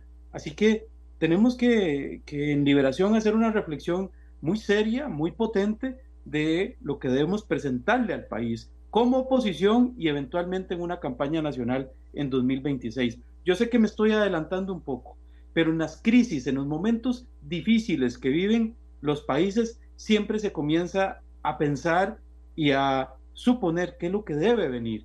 Y bueno, estamos viendo una situación así y creo que el país debe hacer reflexión y por supuesto Liberación Nacional, quien siempre fue vanguardia del pensamiento político, Liberación Nacional siempre fue vanguardia de las propuestas, de las nuevas ideas políticas, y yo creo que nos hemos quedado un poquito atrás. Hemos quedado, nos ha pasado un poquito el siglo XXI y nos ha dejado rezagados en muchos sentidos. Y, las ideas las portan seres humanos, eh, las ideas las defienden seres humanos, y en este caso líderes políticos. Entonces, si queremos un cambio de ideas, si queremos una renovación real, tendrán que venir nuevos líderes que defiendan esa perspectiva moderna, renovada de liberación nacional, que mire hacia el siglo XXI con mayor ambición, nos ha faltado ambición y definirnos metas. me gusta muchísimo, doña Amelia. Por ejemplo, fijar la meta de que Costa Rica sea para el año 2050 un país de renta alta. Eso es un punto de referencia, como pueden haber otros muchos, pero tener un país de renta alta, con una economía sostenible, con una economía que mire hacia el cambio climático, una economía que además vuelva los ojos hacia los sectores más vulnerables que se han venido quedando rezagados. Hay una, una situación bastante crítica con educación, bastante crítica. Tenemos ahí unas generaciones que no han podido ponerse al día ni tan siquiera aspirar a tener un futuro en carreras de primer mundo. Y entonces me parece que eh, en ese sentido, Liberación Nacional eh, ha venido poco a poco con, con mi generación y con algunas generaciones que, que eh, venimos luchando internamente porque hayan espacios y me corresponde a mí luchar por esos, por esos espacios, para que otros líderes con, con vigor y con experiencia vengan y reclamen esa posición con la historia. los jóvenes, sí, pero yo creo que a los jóvenes eh, vamos a ver, eh, los jóvenes per se, la presencia de gente joven per se no resuelve el problema. Yo creo que tienen que ser jóvenes con ciertas características, como les digo, con conocimientos, con experiencia y además sabiendo que la política no es absolutamente fácil. Sí, la carrera política eh, significa seriedad, honestidad, tiene que haber una coherencia entre lo que se piensa y lo que se dice y lo que se hace. Así que eh, eso en alguna medida requiere madurez. Así que no más improvisaciones. Yo creo que debemos hacer un esfuerzo porque Liberación responda a ese reclamo de la sociedad costarricense. Yo creo que los costarricenses saben que Liberación Nacional fue el, el partido determinante a la hora de traer progreso y justicia social después de los eventos del 48. Y Liberación debe responder a esa expectativa, pero esa expectativa se responde con una nueva generación. Estoy convencido de eso. Vamos a ver, eh, dijo también cosas eh, de impacto, como que los que ya han estado proponiéndose a la candidatura presidencial ya no deberían estar. O sea, ¿qué quiso decir exactamente con eso? tal cual, así, doña Amelia, sin, sin cortapisas, sin pliegues. Eh, los ex candidatos que han perdido los últimos procesos electorales eh, nacionales deben dar un paso al costado y acompañar este proceso de transición, este proceso de renovación de liderazgos. Por ejemplo, el papel de los expresidentes. A mí, yo he conversado con ellos y ellos tienen un alto sentido de responsabilidad en esto que estoy diciendo. Los eh, dos expresidentes que están dentro de Liberación hoy día saben que su rol es de mentoría, de acompañamiento, de transmisión de conocimientos. No podemos desechar la experiencia de los expresidentes eh, radicalmente, todo lo contrario, tenemos que aunar esfuerzos y agregar toda esa experiencia y ese liderazgo que ellos tienen en esta etapa de transición Así que las, las, eh, los partidos políticos en alguna medida son como una familia. Y una familia no simplemente mete en una bodega a los abuelos o a los tíos que han venido acumulando una serie de vivencias y que son muy importantes en este caso para tratar de impulsar a un nuevo partido en una era moderna, exigente, como lo es el siglo XXI. Y si tenemos que hablar de nuevas tecnologías, si tenemos que hablar de una economía digital, tenemos que eh, mirar hacia el mundo. Y los expresidentes, en hora buena, han tenido esa experiencia mundial. Así que, perdón, esa experiencia tenemos que agregarla en esta hoja de ruta, en la formulación de esta hoja de esta hoja de ruta. Perdón, doña Bueno, aquí tengo de todo, de todo, Miguel, de gente conversándome qué pasa con los precandidatos, que hay algunos que están dando vueltas y dando vueltas y dando vueltas todo el tiempo. También viene otra cosa, pero vimos más de lo mismo, las mismas caras dando vuelta. ¿Qué pasó? ¿Qué pasó con eso? Don Miguel decía que él fue, eh, ejerció este, eh, cargo importante de secretario general después de que pasaran una serie de hechos. Pero en esta asamblea en particular, eh, dice la gente que qué fue lo que pasó, que se veían las mismas caras y que eso como que le quitó, le quitó frescura a, la Asamblea de Liberación. Bueno, eso en alguna medida, como les digo, responde a una realidad dentro del partido que se ha acumulado por décadas. Eh, tenemos una Asamblea Nacional, como digo, de la cual yo no fui parte, que se conformó hace tal vez un poco más de un año frente al proceso de elección de, eh, de renovación que se hizo en distritales, que se hizo en convención para elegir nuevo candidato, etcétera. Eso es eh, un fenómeno, digamos, que venía ahí y debo decir que de pronto no hacíamos centro como lo hacemos hoy, como queremos hacerlo hoy, en un cambio real, no cosmético. Ahora bien, viene un proceso municipal en el cual queremos cumplir con esa expectativa y por eso he venido insistiendo desde ya en que abramos espacios en los cantones a nuevos cuadros, precisamente porque viene un proceso en alguna medida de elección de nuevas autoridades municipales, pero que es propicio para que Liberación Nacional busque opciones de cambio reales. Después vendrán las distritales, también vendrá la convención. Todos esos diferentes momentos eh, de elección interna nos van a permitir poder tener, eh, incentivar más bien, incentivar la participación. Mire, en, esta, en, esto, en esto del directorio del sábado pasado, yo eh, publiqué diferentes vídeos, hice diferentes llamados, buscamos a gente joven muy preparada. Por ejemplo, tenemos tres mujeres este, jóvenes, preparadas, profesionales, que, que están integrando ahora, al producto de la elección del sábado, el directorio. Eso me alegra muchísimo porque ya ahí se ve, como les digo, un cambio tímido, pero un cambio al fin, el cual yo creo que vamos a llegar a consolidar en este nuevo proceso municipal. Y no me lo ha dicho, pero alguna gente me lo ha preguntado, ¿por qué los ex candidatos no deberían de participar de nuevo? Mire, creo que esto responde a un clamor, ¿verdad? Interno y externo. Y en una medida también he de decirle que no existe una disposición jurídica que les impida a ellos participar. En eso tengo que ser claro, doña Amelia, y escuchas. No existe una disposición eh, reglamentaria, interna, normativa, interna, ni constitucional para que ellos no puedan participar. Están en toda su libertad de hacerlo, por supuesto que sí, pero desde el punto de vista de la realidad política, de lo que hemos enfrentado en las últimas elecciones. Tenemos tres procesos electorales nacionales que hemos perdido y si no tenemos conciencia de eso y si no hacemos cambios reales de fondo, vamos a volver a perder. Así que esta generación que en alguna medida represento yo y que en alguna medida trato de que tome su lugar en la historia, de que con carácter y con valentía, porque esto, esto en Liberación Nacional, nada pasa Nada es irrelevante, doña Amelia. Una elección de un directorio se vuelve noticia para todos los medios. Y el directorio es una cosa muy particular porque es un órgano que Liberación Nacional, digámoslo de esta manera para que los costarricenses eh, lo entiendan bien, se inventó. O sea, no es un órgano como la Asamblea Nacional, que sí está por eh, código electoral, sino que es un órgano que nos, que nos hemos ideado internamente para tomar decisiones, para deliberar, para tratar de darle dirección política al partido. Pero una cosa que es muy interna, en alguna medida sencilla, se vuelve noticia. Y bueno, eh, liberación es eso. Unos me dicen, bueno, es que liberación está muriendo, liberación dejó de tener protagonismo y vigencia. Todo lo contrario.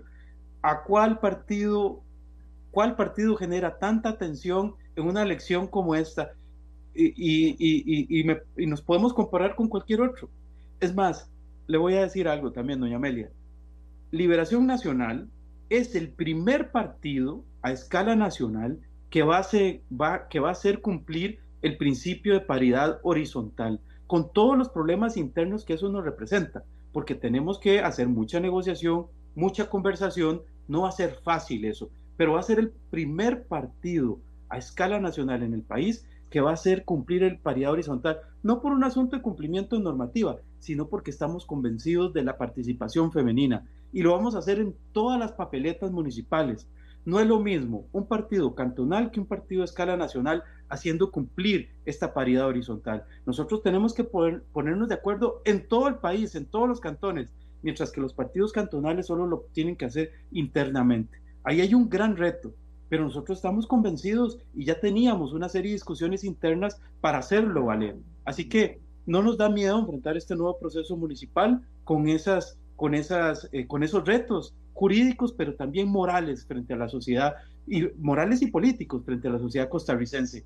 Eh, entonces, eh, Liberación Nacional va a ir a una elección, un proceso municipal, con un reto nacional, asumiéndolo.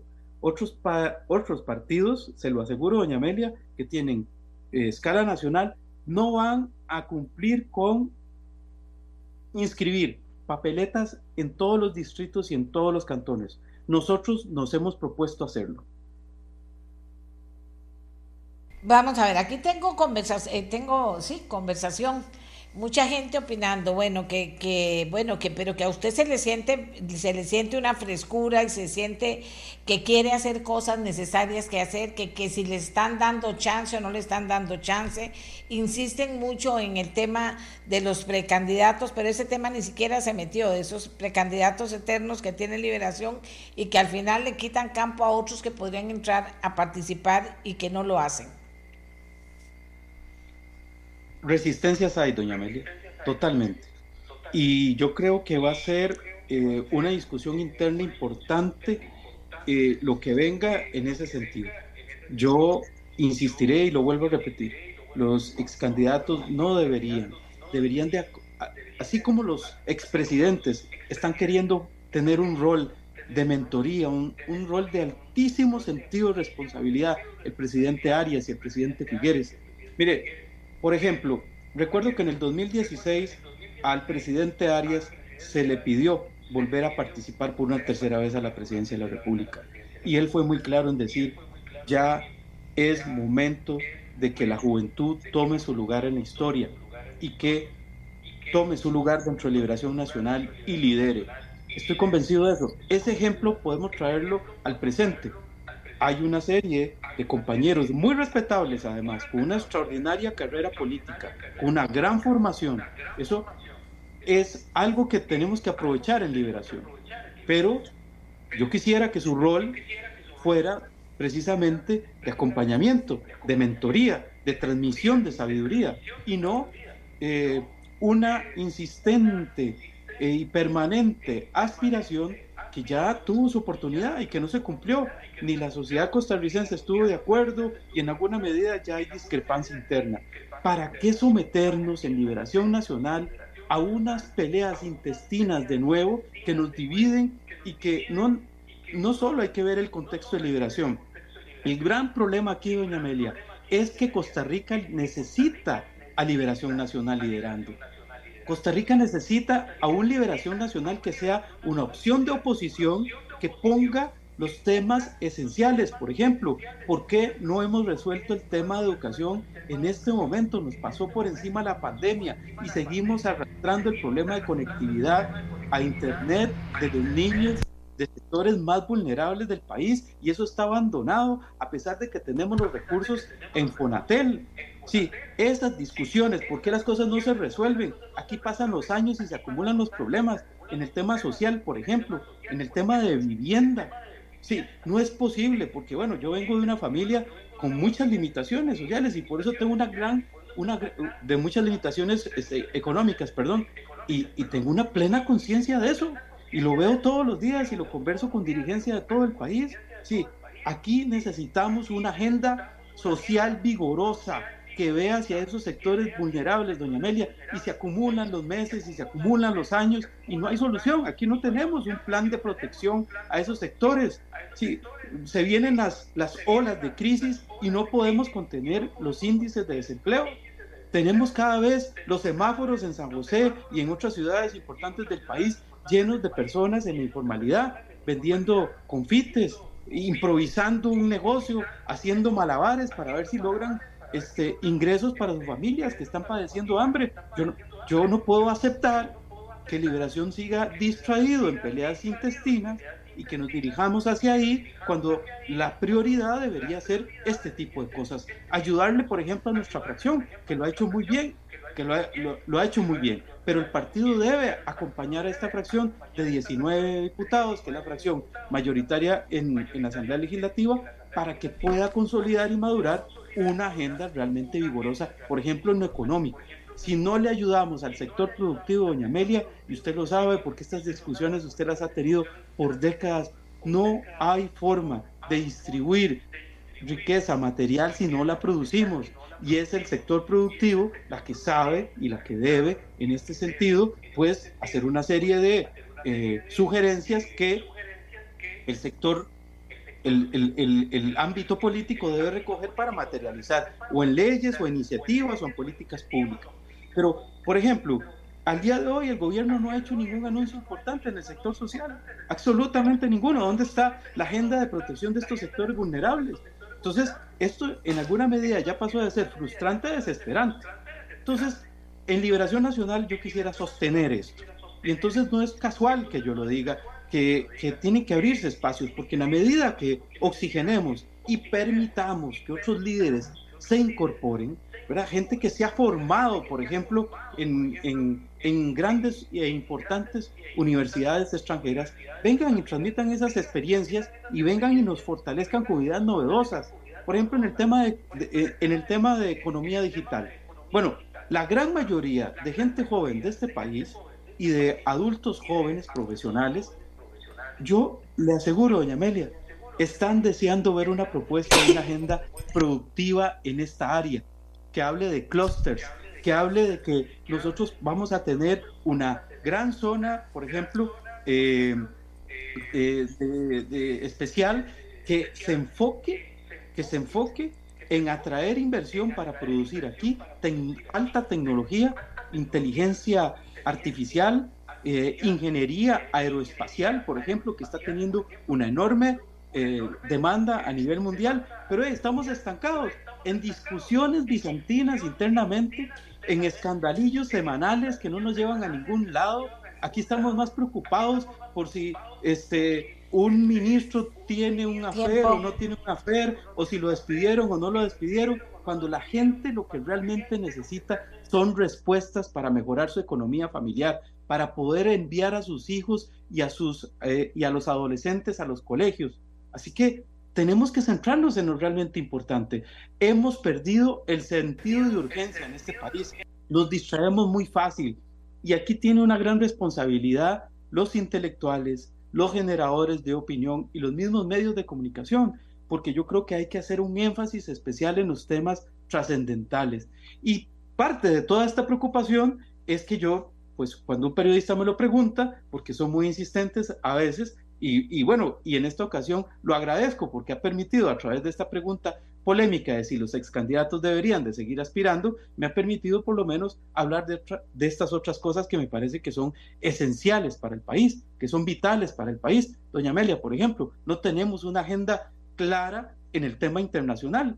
Costa Rica dejó de tener protagonismo, Costa Rica dejó de ser parte del Consejo de Seguridad del, de la ONU a no tener agenda. Nosotros dejamos de liderar las grandes cosas en Centroamérica, por ejemplo, eh, a nivel de SICA, que hemos ido a defender en SICA, por ejemplo, o en los encuentros eh, internacionales con los expresidentes. Bueno, ya ahí vemos un síntoma muy negativo. Hemos perdido ese protagonismo internacional. Y para un país pequeño como Costa Rica, donde tiene un mercado muy limitado, nuestra fortaleza está en nuestra diplomacia, en una agenda comercial internacional fuerte, vigorosa, en el buen sentido lo digo, agresiva. Si no pensamos en esas cosas de nuevo, que, que mire, aquí no hay que inventar el agua tibia, doña Amelia. No hay que inventar el agua tibia. Las ideas ahí están. Lo que nos ha faltado es voluntad política y liderazgo político para plasmar.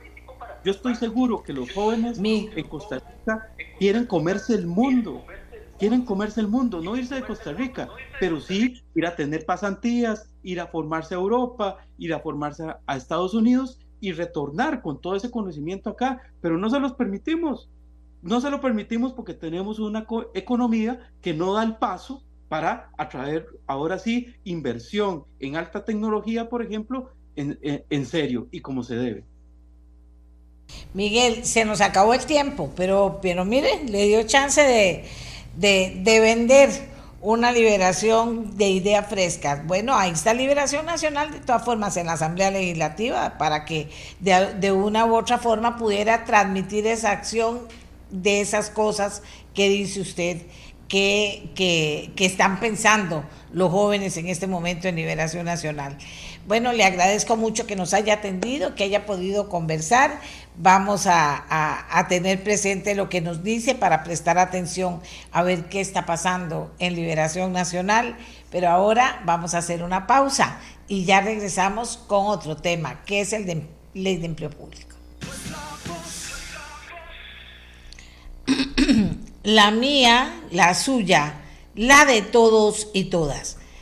Amigos y amigas, vamos a hablar sobre la ley, bueno, una, una parte de lo que se ha podido conversar sobre la ley de marco de la ley marco de empleo público que entró a regir hace dos días, el 10 de marzo, y que prohíbe la creación de nuevos pluses, frena el crecimiento de los incentivos actuales y establece un salario máximo propuesto para todo el Estado.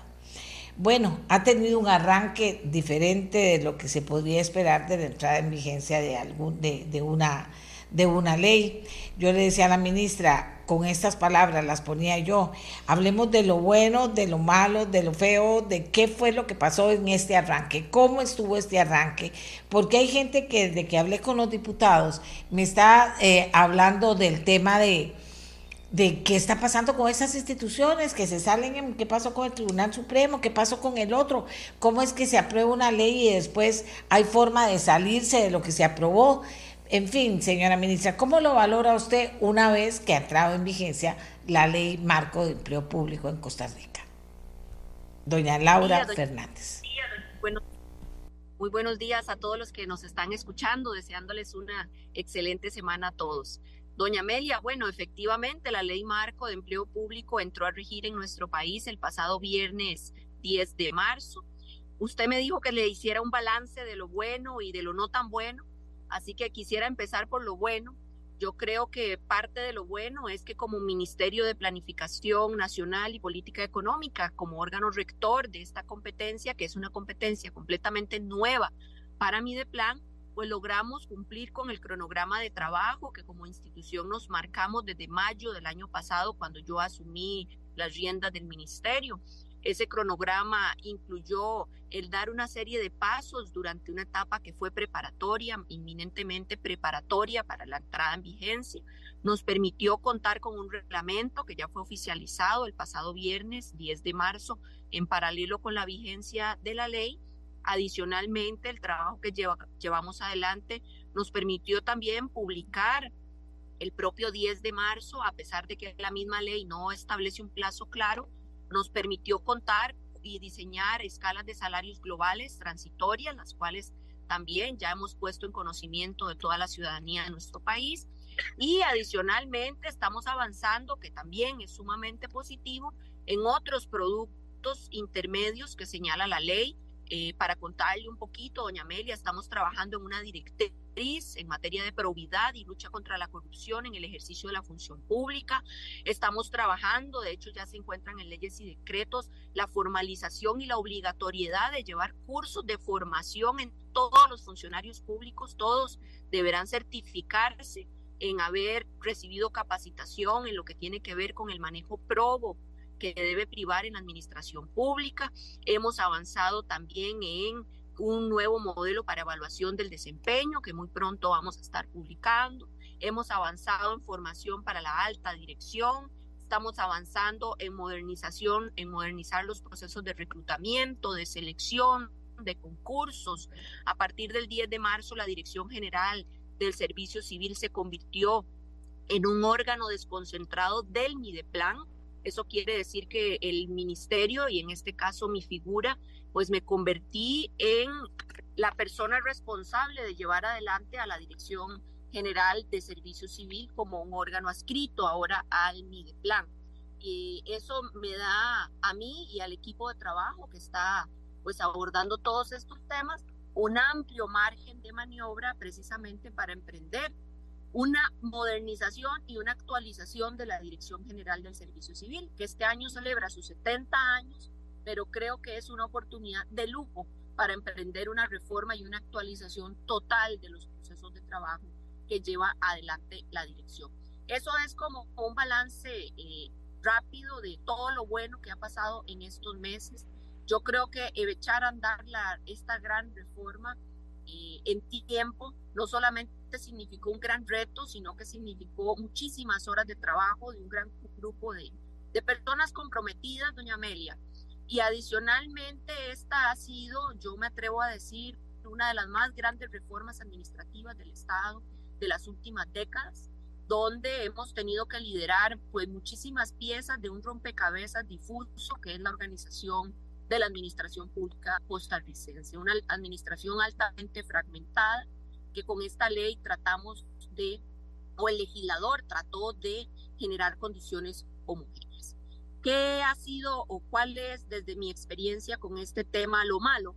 Bueno, lo malo es que, como lo he dicho en otros foros, la ley tiene redacciones ambiguas, la ley tiene algunas oportunidades de mejora muy claras, eh, muy claramente identificables, no solo por nosotros como equipo técnico, sino también por muchas personas especialistas en este campo que han hecho ver algunos vacíos, algunos portillos que dejó la ley abiertos, eh, los cuales pueden resolverse a través de una reforma en la ley. Una reforma, doña Amelia, que nosotros también estamos conduciendo junto con el señor presidente de la República. En, varios foros hemos comentado que esta ley eh, tiene un propósito muy importante tiene fines, objetivos y productos trascendentales, pero que tiene algunas oportunidades de mejora.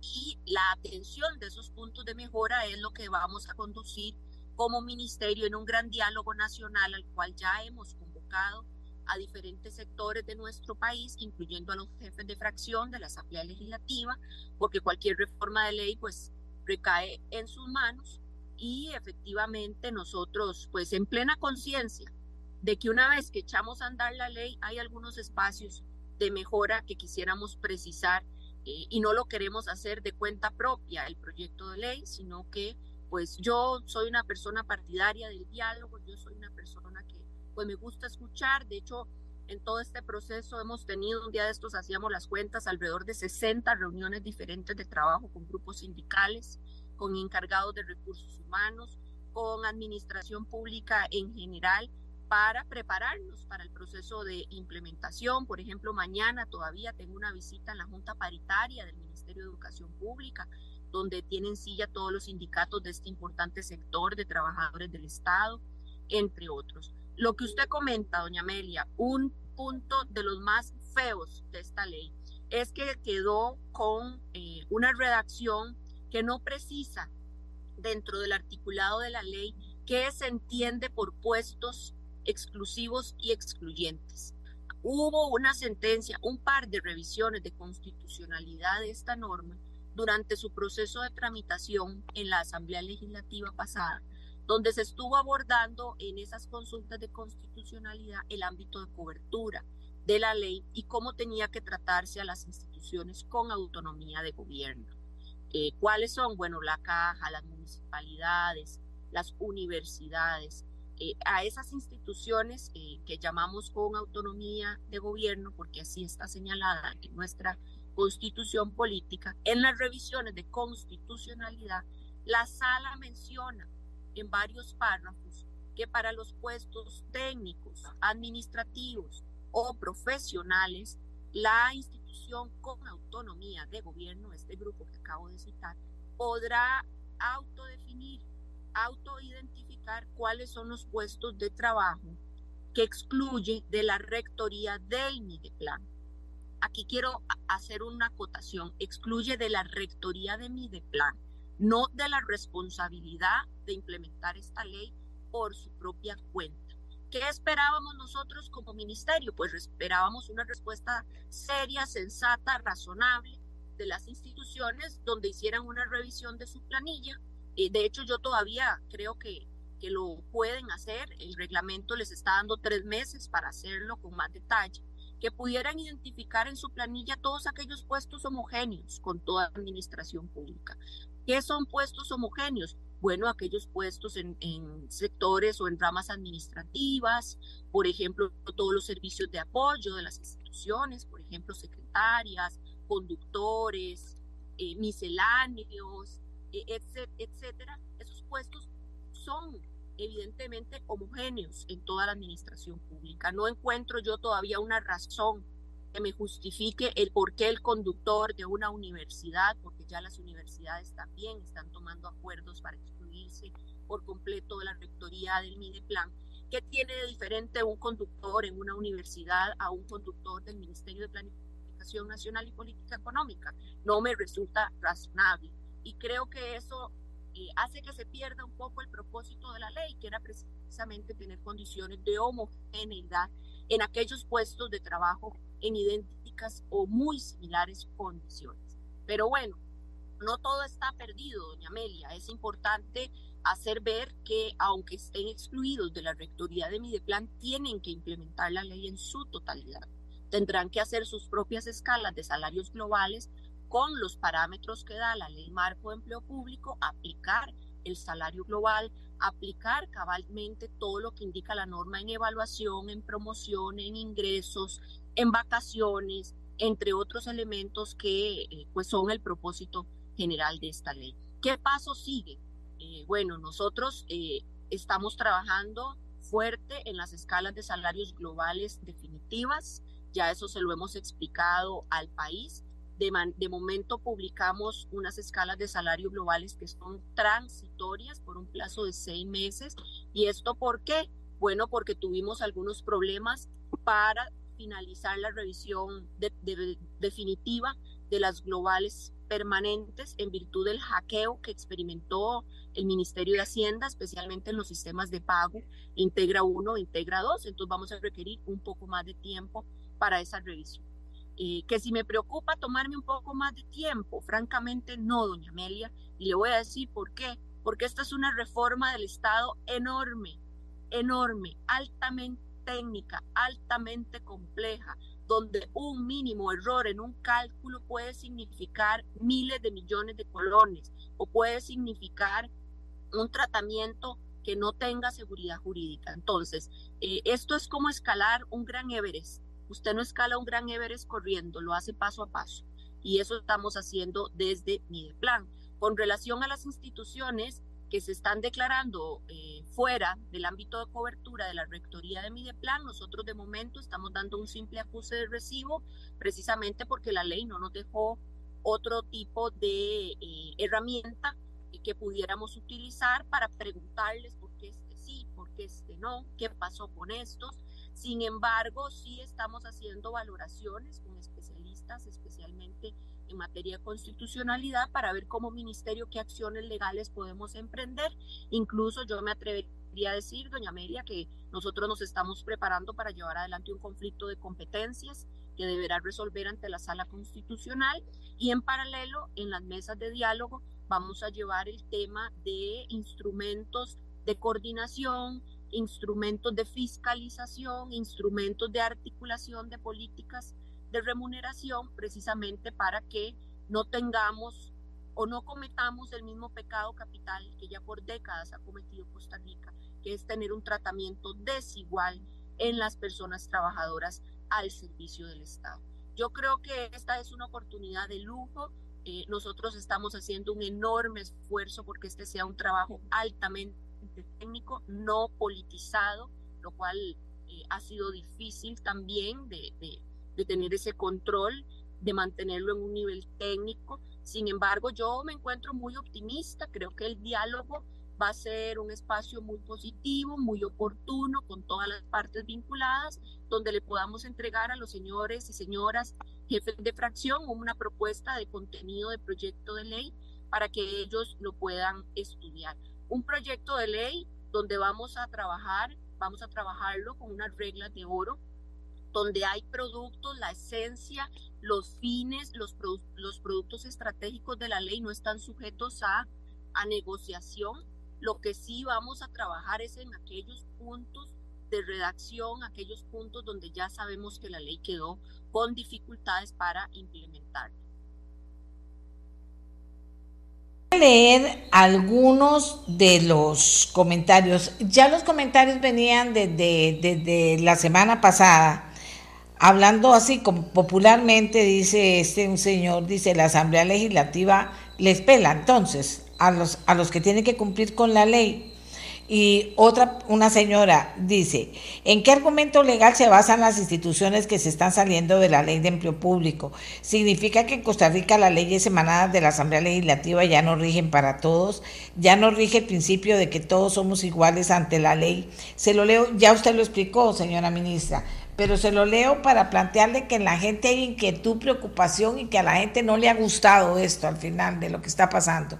Y todavía hay una municipalidad que, el día antes de que entre a regir la ley, les da a todos por parejo en adelante 30 días de vacaciones a las personas. O sea, cosas que dice uno, ¿qué es lo que está pasando? O sea, ¿qué, es esta, esto que la gente no llega a entender? Por las preguntas que me mandan veo que la gente no lo ha llegado a entender. ¿Eso cree usted que de verdad se pueda corregir con esta gran que eh, acción que van a tomar de recoger criterios y buscar consensos? Doña Amelia, eh, para salirse de la rectoría del Mideplan. Y es que nosotros no vamos jamás a llevar adelante una rectoría que sea injusta, muy al contrario, hemos hecho un ejercicio inminentemente técnico. ¿De dónde viene el problema? Para explicarle a las personas que nos escuchan, el problema viene de cómo los diputados anteriores dejaron redactada la ley. Porque del voto, de, las consultas de constitucionalidad que le hicieron en la tramitación, pudieron haber hilado, desde mi juicio, ¿verdad? Lo digo con el mayor de los respetos, pero pudieron haber hilado más fino y haber hecho una redacción que definiera qué se iba a entender por esos puestos exclusivos y excluyentes que podían sacar de la rectoría de Mideplan. Es decir, un puesto altamente técnico relacionado con la competencia que administran en autonomía. Pero en lugar de hacer eso, ¿qué fue lo que hicieron en la ley? Cortaron y pegaron, porque no tengo otra manera de explicarlo. Cortaron y pegaron en cerca de 21 artículos las palabras exclusivas y excluyentes, un copy-paste tal cual viene de la sala constitucional. Entonces, al haber cortado y pegado, dejaron sumamente amplia la potestad de las instituciones con autonomía de decir cuáles puestos están excluidos de la rectoría, cuando el propósito era que excluyeran únicamente aquellos que fueran de una especialidad o de una técnica inminentemente relacionada con la competencia en autonomía, no que excluyeran, como nos está sucediendo, absolutamente a toda la planilla. Ahora bien, reitero, y en esto hay que ser muy claro y contundente, el que estén declarándose fuera de la autonomía de mi de plan no les exime desde ningún punto de vista de aplicar la ley por su propia cuenta. Y yo estoy segura, al menos en el caso de las municipalidades, que la Contraloría General de la República, no tengo la menor duda de eso, va a estar con el dedo en el renglón supervisando las partidas de remuneraciones y revisando los procesos de gestión de los recursos humanos en el régimen municipal, especialmente de cara a la formulación de los presupuestos municipales que son sujetos a aprobación por parte de la Contraloría General de la República. Entonces, no se trata de que todo está perdido, muy por el contrario. Nosotros, al menos yo, y, y, perdónenme que hable con esta franqueza, pero a mí me parece que es una barbaridad que las instituciones con autonomía, siendo el Poder Judicial, doña Amelia, la primera en declararse excluida eh, en, en, la totalidad de su planilla. Imagínense, desde el 16 de diciembre del año pasado tomaron el acuerdo en Corte Plena, eh, que nos, nos lo comunicaron en enero, de que absolutamente todos los puestos de la planilla van a ser autorregulados por ellos. Y bueno, esto le deja a uno, a mí como rectora, pero también como costarricense, me deja un enorme sinsabor, doña Amelia, porque yo creo que todos los costarricenses están socando la faja. Mire, todas las instituciones de gobierno central también hacemos un enorme esfuerzo porque nuestro país tenga estabilidad fiscal. No se vale que hayan algunos que pretendan seguir recetándose con cuchara grande en materia de remuneraciones. Eh, creo que el legislador fue claro en esta ley, en su propósito original. Quedaron lamentablemente estos portillos que ahora yo intentaré cerrar con una reforma a la norma donde espero que los señores diputados puedan tener conciencia y ayudarnos como rectores en esta situación que deriva propiamente de la ley aprobada por la legislatura, por, por la Asamblea Legislativa anterior. Y eh, pues también como ministerio vamos a llevar adelante las acciones legales que podamos en el marco de nuestras competencias. Vamos a ver, eh, gracias señora ministra, se nos acabó el tiempo, pero aquí estamos recibiendo una, una, eh, no, la, no lo puedo leer porque ya se nos acabó el tiempo de todo, pero es como un descargo de los diputados, de algunos diputados pasados. Lo voy a leer, lo voy a tomar en cuenta para una futura entrevista podérselo plantear qué es lo que señalarían ellos de, algunas afirmaciones que ha hecho la señora ministra. Por el momento nos tenemos que ir agradeciéndole de verdad eh, su compañía y su atención. Nos encontramos de nuevo mañana. Este programa fue una producción de Radio Monumental.